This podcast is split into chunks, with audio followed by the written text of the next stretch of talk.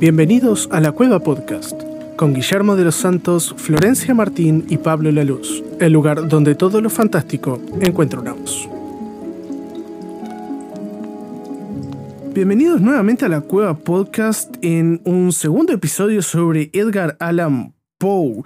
En este episodio vamos a revisar uno de los, eh, eh, uno de los poemas más famosos de él, que es El Cuervo. Y como siempre tenemos a nuestras dos superestrellas, Flor y Guille. ¿Cómo están hoy? Opa, superestrella. Sí, sí, superestrellas. Qué honor. Qué honor, sí, sí.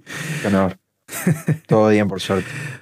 La verdad, Todo tranqui. tranquilo. Todo tranquilo. Día de mierda para... Lluvia, pero- feo. Lluvia feo, pero mate, tortas fritas. día, sí, para hacer Uh, tremendos quedan unas tortas fritas. Cuando hagamos pudiera, el ¿no? programa presencial, vamos a dar envidia. La Cueva Podcast tiene tortas fritas. este, este poema es uno de. como uno de los starter pack para. uno de los starter pack para el curso de tercer año de literatura del liceo. Sí, porque yo lo di ahí. Y también Sí, es también. un como un estaple para el soy emo y me quiero hacer el interesante, ¿no? Che, Claro. más cuidadito con decir esas cosas del cuervo, porque el cuervo es uno de mis favoritos. No, no, no, no, no. Nadie dice nada malo sobre el cuervo, pero yo digo que es muy mal utilizado por pendejitos de 15 años que quieren hacerse los intelectuales y no han leído otra cosa. Total. Pero ta, no vamos a tirar más shade sobre No. no Sobre los ad- shade. adolescentes eh, hormonales y sigamos con la historia. Pubertos. Pubertos. todos lo fuimos igual. Todos lo fuimos. Pero yo creo que nunca mal, malinterpreté o mal utilicé un recurso literario. Bueno, No. yo ponerle que no era, una, no era un adolescente muy normal en ese sentido, porque era de las pocas adolescentes que le gustaba leer y que le gustaba investigar. Entonces investigaba antes de hacer el ridículo, digamos. Ah, no, yo no, yo, yo era una cagada tras otra, entonces está. a los tiempos pasados del Pablito. Los tiempos pasados, sí, sí. Cuando era una albóndiga rodante. Sigo siéndolo, pero. Yo también. Aguante ser albóndigas rodantes, Sí, pero sí. con tortas fritas y mate. Obvio, obvio. Y con un sueldo. Bueno, ahí no lo puedo compartir por ahora, pero Bueno, dale, pero eso de, eso, de adulto, eso de adulto funcional tiene sus Ah, méritos. sí, hay que, hay, que, hay, hay que hacérselo creer, ¿no? Pero tipo, Claro, hay que hacérselo creer, hay que hacerlo valer, hay que hacerlo valer esa, claro, esa tipo, mayoría de fake it till you make it. El cuervo, eh, como para hacer una breve síntesis, es el poema sobre un tipo que se despierta a la mitad de la noche pensando de que es alguien rompiendo los quinotos porque se perdió. Sí, le estaban tocando la puerta. Claro, estaban tocando la puerta, el tipo se despierta todo asustado y se arrima a la, a la entrada de la, de la casa, ¿no? Y me, me encanta la manera en la cual se expresa la gente de esa época, ¿no? El texto, entre comillas, ¿no? Es maravilloso, porque dice, caballero, exclamé. Suplicaros quiero os sirváis excusar, mas mi atención no estaba bien despierta y fue vuestra llamada tan incierta. O sea, me despertaste, guacho, ¿qué carajo querés? Macho forro, ¿qué te pasa? ¿Qué te pasa, Bueno. nene? En lugar de entrar una persona, entra un cuervo. Parlante. Un cuervo que habla encima, ¿no? Me, me costó como en- entender algunas cosas, todavía como que no las he googleado, ¿no? Porque dice, y la ventana abrí, revolcando vi entonces un cuervo venerando como ave de otra edad. Sin mayor ceremonia entró en mis salas, con gesto señorial y negras alas, sobre un busto y en el dintel de palas, posóse y nada más. Lo que es el dintel es, viste que a veces las puertas viejas Sí, sí. tenían como un pequeño relieve. Esa parte la entendí, pero no entendí el de palas, porque se repite varias veces. De pana, no mentira. ya estaba, ya venía planeado el meme de hace mucho. Ya, ve- Pero venía. en vez de con N de L, de pala. Yo lo interpreto como, eh, como parado en sus, sobre sus sobre sus patas, sobre el como enganchado, aferrado al dintel. Si yo como lo interpreté yo fue como dando como esa sensación de grandeza, ¿viste? Como esa sensación de no me cabe nada. El, el cuervo imponiendo respeto. Claro, Claro. como dando su haciendo saber su señorío sobre el lugar, ¿no? Como que el Claro, tipo, dueño haciéndose notar. Claro, haciéndose notar. El cuervo es el dueño de el lugar, el dueño de la situación, es como el influencer del momento. Cuervo. Claro, y eh, la cuestión es que este pájaro podrido sabe una sola palabra. Jamás. Sí, ¿no? nunca más. Como para dar un poco más de contexto, que se me cayó por el camino, el personaje del narrador, ¿no? En este caso sería Alan Poe, se le murió una persona, ¿no? Leonora. Porque aparte no dice si es la mujer, si es la madre, si es la hermana, si es una tía. Dice, al dolor de mi muerta Leonora. Pero es este. Es un amante. O sea, va por el, ter- por el término amoroso. Da por entender que es amante, sí. Claro, en, en lo que es el, el, el poema en sí no lo especifica mucho, pero este, habla de, de alguien querido para él, pero en términos amorosos, no familiares. Y que fue una Claro. relación que fue muy tóxica. Sí, estaba como difícil. Pero, en fin, la cuestión es que el personaje le empieza a preguntar cosas al cuervo. Y el cuervo lo único que contesta es lo que sabe decir, jamás. Claro.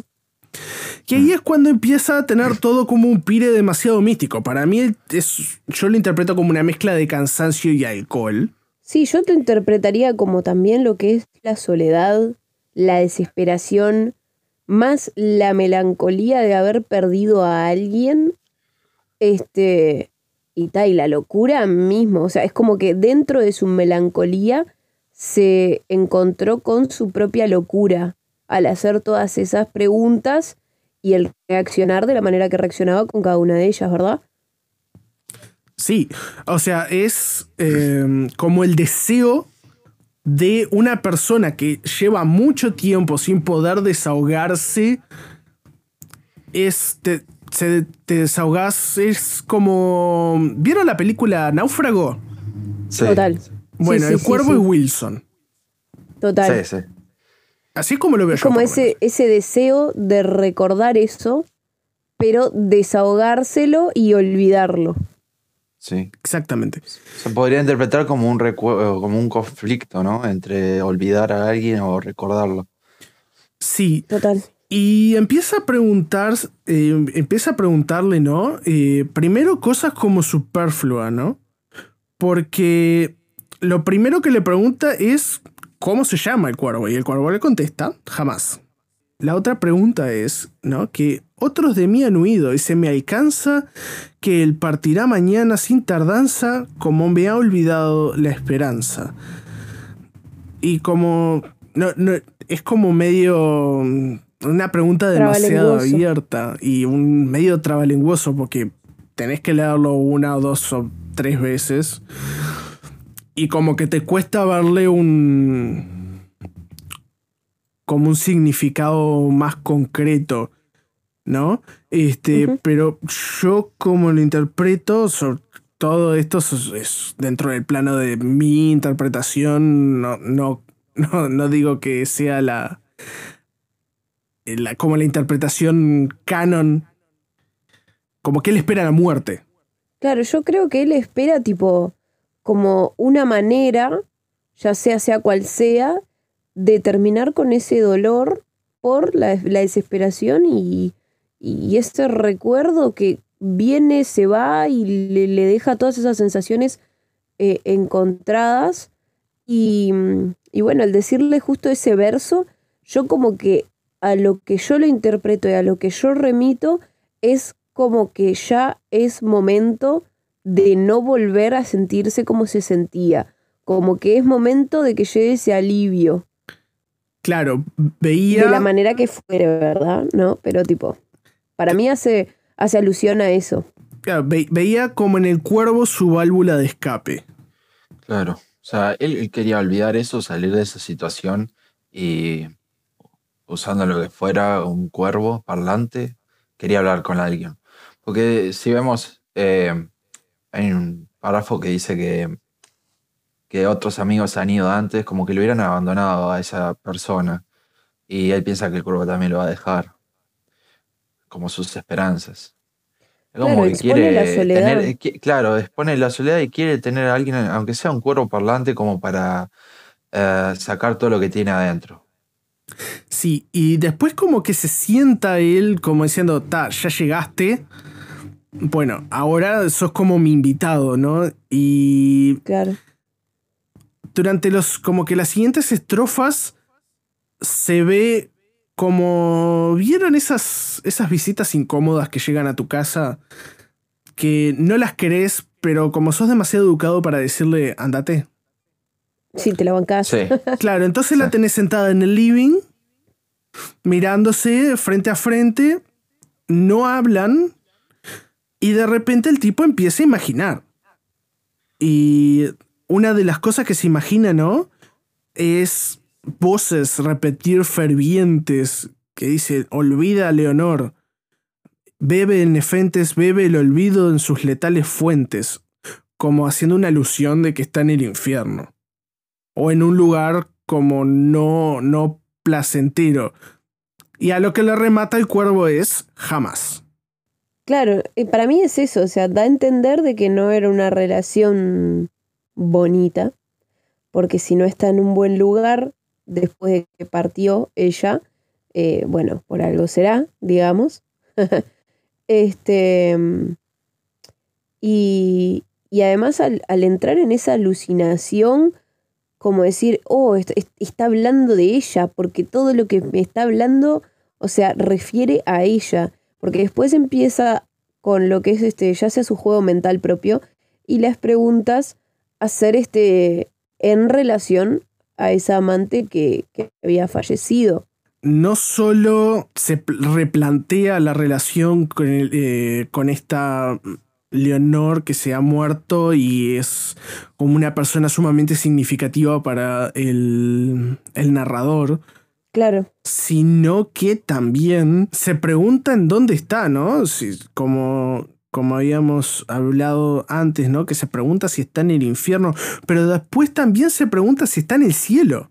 Se pregunta si mora con los querubines, ¿no? A lo que el cuervo le responde otra vez, jamás. Mm. También le pregunta si em, en algún momento se va a terminar este dolor, este sufrimiento, esta desolación que él está sintiendo, como esta, esta zona oscura en la cual se, se encuentra ahora. sí, y las palabras del cuervo son siempre las mismas. Siempre las mismas, jamás. Y no sé si ustedes son. eh, están familiarizados con, con esto, ¿no? Como para hacer otro paralelismo. ¿Ubican a San Juan de la Cruz? Eh, Me suena. suena, pero no sé qué me es. suena, pero no. Bueno, eh, San Juan de la Cruz y Santa Teresa de Ávila fueron los principales res- reformadores de la Orden del Carmelo, son los carmelitas descalzos. Una de las cosas, una, de- eh, una de las características de eh, la Orden de los Carmelitas es que son una, una congregación contemplativa, son monjes y monjas de clausura. O sea, los monjes, los hermanos son Claro, los hermanos son de media clausura, las monjas son de clausura completa. Pero San Juan de la Cruz escri- escribió, entre muchas otras cosas, ¿no? Escribió sobre lo que es el tema de, de- de la soledad, ¿no? Esa la noche oscura le llama a él. Que es el momento, ¿no? En el cual no, no hayas consuelo ni contigo mismo, ni en la oración, ni en nada es eh, justamente eh, la, Noche Oscura es un poema ¿no? en el cual hace referencia a una noche oscura en donde ni las estrellas brillan, todo oscuro. Y él llama y llama y nadie responde. Y en este, eh, como, para, como para enlazarlo un poco con esto, es, él está hablando, pero le responde el cuervo podrido de este aumentando su desazón, en lugar de encontrar consuelo en ese silencio. Acá me guardé para leerlo después a, la noche oscura. Me, gustó O sea, es, es, un texto religioso, ¿no? Siempre hace alusión a la experiencia que tienen algunas personas de esa sensación de estar peleado con Dios o sentir que eh, Dios no les da pelota. Pero también como se puede como enlazar esa de no hagas nada cuando estás en ese momento, ¿no? Estás en ese momento como de desolación, de, demasiada... como de demasiada desazón y no sabes a dónde ir. Perdido. Claro, que estás como perdido y no es el lugar ni es el momento para tomar decisiones. Claro, porque puedes hacer cualquier cosa. Sí que puedes hacer cualquier cosa porque no son decisiones tomadas con la cabeza en, calma. Tangente aparte, ¿no? Le pregunta, eh, después en un momento se pudre, se, se pudre el narrador del cuervo, ¿no? Y le dice, no vuelvas más. No dejes una huella, no dejes una pluma, y mi espíritu envuelto en densa bruma libra por fin el peso que le abruma. Y el cuervo dice, jamás. Jamás. Nunca más. Y termina como en una nota como que no sabes muy para dónde va, porque dice, y el cuervo inmóvil, fúnebre y adusto, sigue siempre de palas sobre el busto y bajo mi fanal. Proyecta mancha lúgubre en la alfombra y su mirada de demonia sombra. Ay, ¿mi alma enlutada en su sombra se librará? Jamás. Para mí eso tipo, hace también paralelismo y simbolismo con lo que es el, el sufrimiento y el tormento que él mismo se estaba imponiendo. Claro, es. El cuervo vendría siendo como la representación de la lucha interna, que, el duelo que tiene él con la muerte de esta persona. Consigo mismo, con el recuerdo de lo que fue este, y, el, y el, el dolor que queda ahora. Claro, como que siente que lo único que le queda en la vida después de que se le murió a esta persona es dolor. Sí. Eso. dolor como que nunca más la va a olvidar. Exacto. Dolor como que nunca más la va a olvidar. Eh, dolor por la incertidumbre de no saber si está en el cielo o en un lugar de dolor. Si está en el infierno. Claro. Y también la el, estar atormentado por sus propios pensamientos y estar en la sala a altas horas de la madrugada hablando con un pájaro. Mal. Exacto. O sea, ya ahí se cuestiona su sanidad también, ¿no? Sí, sí, sí. Tampoco es ponerse, eh, por, ponerse demasiado filosóficos, ¿no? Eh, tampoco es una pregunta para responder, pero para ustedes, oyentes, pónganse, eh, pónganle como no un pin en eso. En algún momento que ustedes tengan libre, ¿cuáles son los cuervos que tienen ustedes? Uno tiene sus cuervos, ¿no? Y cómo dialoga con ellos, y cómo habla con ellos, y qué relación tienen con ellos. ¿Qué les pareció este, este, este poema? Es corto, pero es muy, muy jugoso. Es muy profundo. Para mí tiene diferentes matices, depende de quién lo lee. Sí, y son de, ese, de este tipo de, de, textos que uno puede leer una y otra y otra y otra y otra vez. Y siempre va a encontrar algo diferente. Sí. Porque uno siempre cuando lee pone la tónica en un lugar diferente. Siempre se acentúa. Hay veces que te acentúas en el. En, la en el narrador, hay veces que te acentúas en el cuervo, hay veces que te acentúas en la situación. O una mezcla de ambos o de los tres. Y además yo creo que también este, lo puedes leer millones de veces y depende de la situación en la que te encuentres en tu vida, vas a sentirle diferente significado a la contestación que le da, trasladado a tu situación actual. Sí, claro. Y eso no quiere decir que estés tipo, o sea, o que estés mal de amores, o que hayas perdido a alguien que quieras, y no amorosamente hablando, o lo que fuere. Lo yo lo he leído en varias etapas de mi vida, como por ejemplo en el liceo, como hablábamos antes. Sí. Y mi forma de verlo fue totalmente distinta a la que lo veo hoy. Sí, Y claro. lo he leído varias veces a, a lo largo de mi vida y depende de la etapa que esté, yo a esas palabras del cuervo le daba una denominación diferente, muy diferente. Y también está en la madurez de uno, en lo que pueda llegar a comprender y rescatar. Sin duda alguna. Es más, si lo lees mañana, puede que le encuentres mañana otra definición diferente. O sea que es, bu- es bueno leer este poema dos por tres en distintas etapas de la vida. Yo lo leería no como en una tónica. Yo no lo leería como en una tónica de libro reflexivo, de texto reflexivo, porque no lo es. Es ciencia ficción. Pero yo lo tomaría como uno de esos textos que a uno lo ponen en un jaque. Un jaque emocional, por así decirlo, que hace que te pongas en perspectiva. Yo no lo agarraría, no sería un texto que yo agarraría personalmente por un montón de razones, como eh, un libro de referencia sobre cómo lidiar con un duelo o algo así, por el- Claro. algo por el estilo, ¿no? Yo, por diferentes, por diferentes razones, creencias y demás, Mm. yo me iría más por el lado de San Juan de la Cruz. Claro. Anyways. Hay una cosa muy interesante igual, tipo que, mm, bueno, a mí que me gusta todo lo que es tema de tarot y cosas así, que es muy interesante, que es algo que yo lo veo, por ejemplo, en este poema y en varias escrituras de, de otra gente también, de, de otros escritores o de otros, este, de otras personas, es este, que no todas las reflexiones tienen que partir de algo bueno.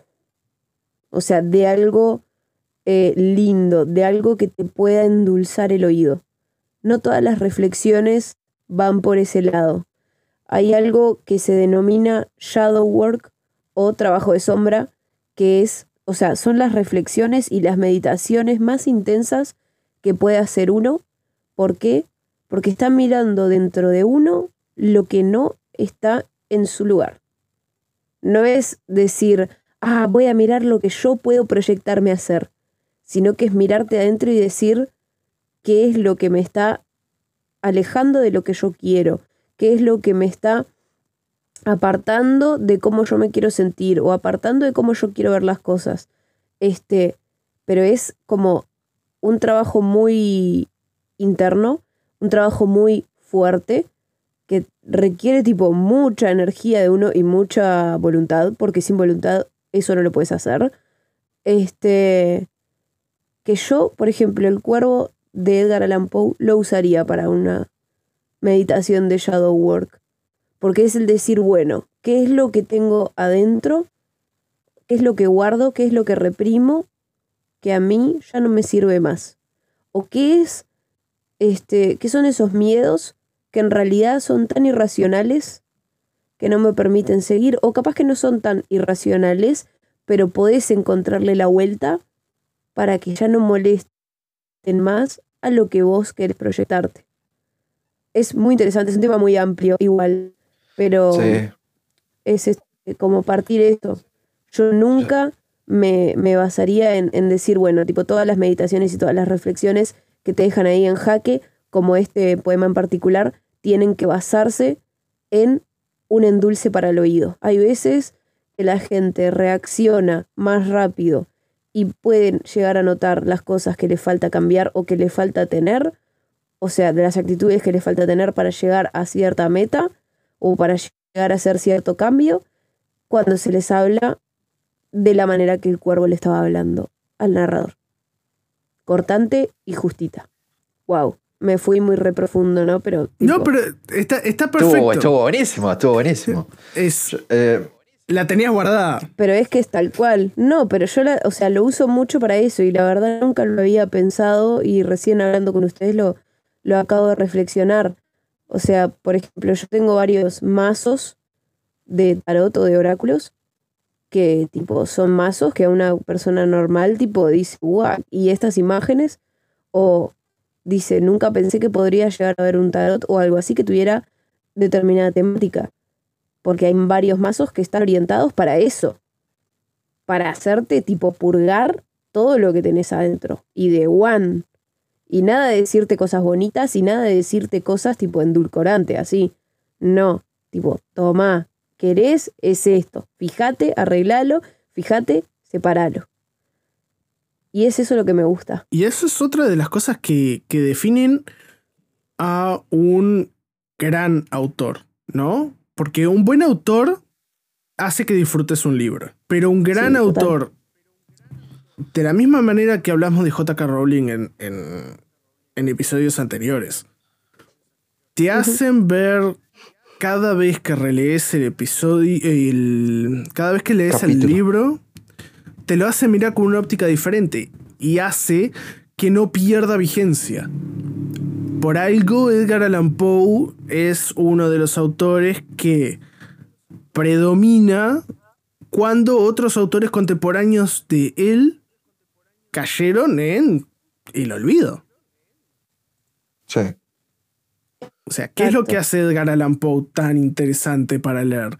Más allá de la óptica que él tiene de, de la vida o de la manera en la cual él escribe. Es que el conjunto de todas esas cosas hacen que no pierda vigencia, porque habla de cosas que no solo eh, le pasa a, todo, a toda persona en algún punto de la vida o habla de, algún, o de una manera tal de la cual puede ser entendido por gente más adulta, gente más joven, sino que todo eso le genera como una atemporalidad, como un caparazón de temporalidad que hace que gente de los años 60, 70, 80, en el 1800 o ahora pueda entender qué es lo que está diciendo. Sí. O sea, es, es para Total. que quede. Lo hacen como en- en- en- inmortales como a un través del legado. tiempo. Claro, eso mismo. Ujú. Hace que su, su poesía, su- sus narraciones sean inmortales. Eh, es más, hoy yo me leí El Cuervo. La última vez que lo había leído fue eh, en ciclo básico, allá en tercero, creo, en literatura. Y lo leí hoy de vuelta y, me dieron ganas de escribir. Y me, me senté a escribir un rato ahí escuchando música clásica y largué un par de, de versos ahí random sobre una batalla interna que tengo con los sueños. Porque estoy teniendo sueños muy raros últimamente. Pero me puse a escribir ahí después de leer El Cuervo. No, no escribí algo gótico, sino algo, algo lindo, como tirando poemas. Ya que mencionan temas de, de qué, qué define un buen autor y eso, me gustaría unos pro tips ahí de, de ustedes, tanto como los oyentes, de qué hace un buen autor. Claro, eh, sería como, ya que, ya que hablamos al principio, ¿no? De los starter packs, ¿no? Eh, autor atemporal starter pack, ¿cuál sería? Eh, Sí. Pongan las opiniones en los comentarios. Nosotros estamos atentos a todas las redes sociales. Si ustedes lo vieron en YouTube, dejen comentarios. Si lo vieron a través de Facebook, comentarios también. Gente que nos escucha de todos lados del mundo, puntos de vista de todos lados del mundo. Nos encantaría escuchar cuál es su opinión respecto de lo que qué hace a un autor, un excelente autor, ¿no? ¿Qué separa, que, que- qué separa, em, no sé, eh, a, a determinados autores de, como que del resto del rebaño, ¿no? ¿Qué separa a determinadas ovejas del resto del rebaño? Que las Claro. destaca. Claro, ¿cuáles son las características que tiene un autor para que vos, este, si le- leíste aunque sea un libro, veas otro libro de ese mismo autor que vos no conocías y te haga querer comprarlo sin siquiera mirar la sinopsis, porque sabes que va a estar bueno, porque lo escribió él Exactamente. o ella. Exactamente. Eso, eso, eso mismo. Y que el éxito no está, eh, no está simplemente sujeto a una franja etaria, no está sujeto a un estatus social, no está sujeto a nada, porque simplemente está sujeto a el talento y la capacidad. Y no se requiere nada más. Para ser un excelente autor no se necesita más que un lápiz y un papel. Está barato. está barato, está barato. Por ahora, Lo único que se requiere es las ganas de poder hacer algo. Muchísimas gracias, Guille, y muchísimas gracias, Flor, por este maravilloso y reflexivo episodio. Gracias a ustedes eh, por escuchar. Nos vemos en el próximo episodio. A Guille y a Flor los veo en un ratito, pero ustedes van a tener que esperar hasta la semana siguiente. Nos vemos en el próximo Qué episodio. Nos vemos, gente. Nos vemos. Muchísimas gracias a todos.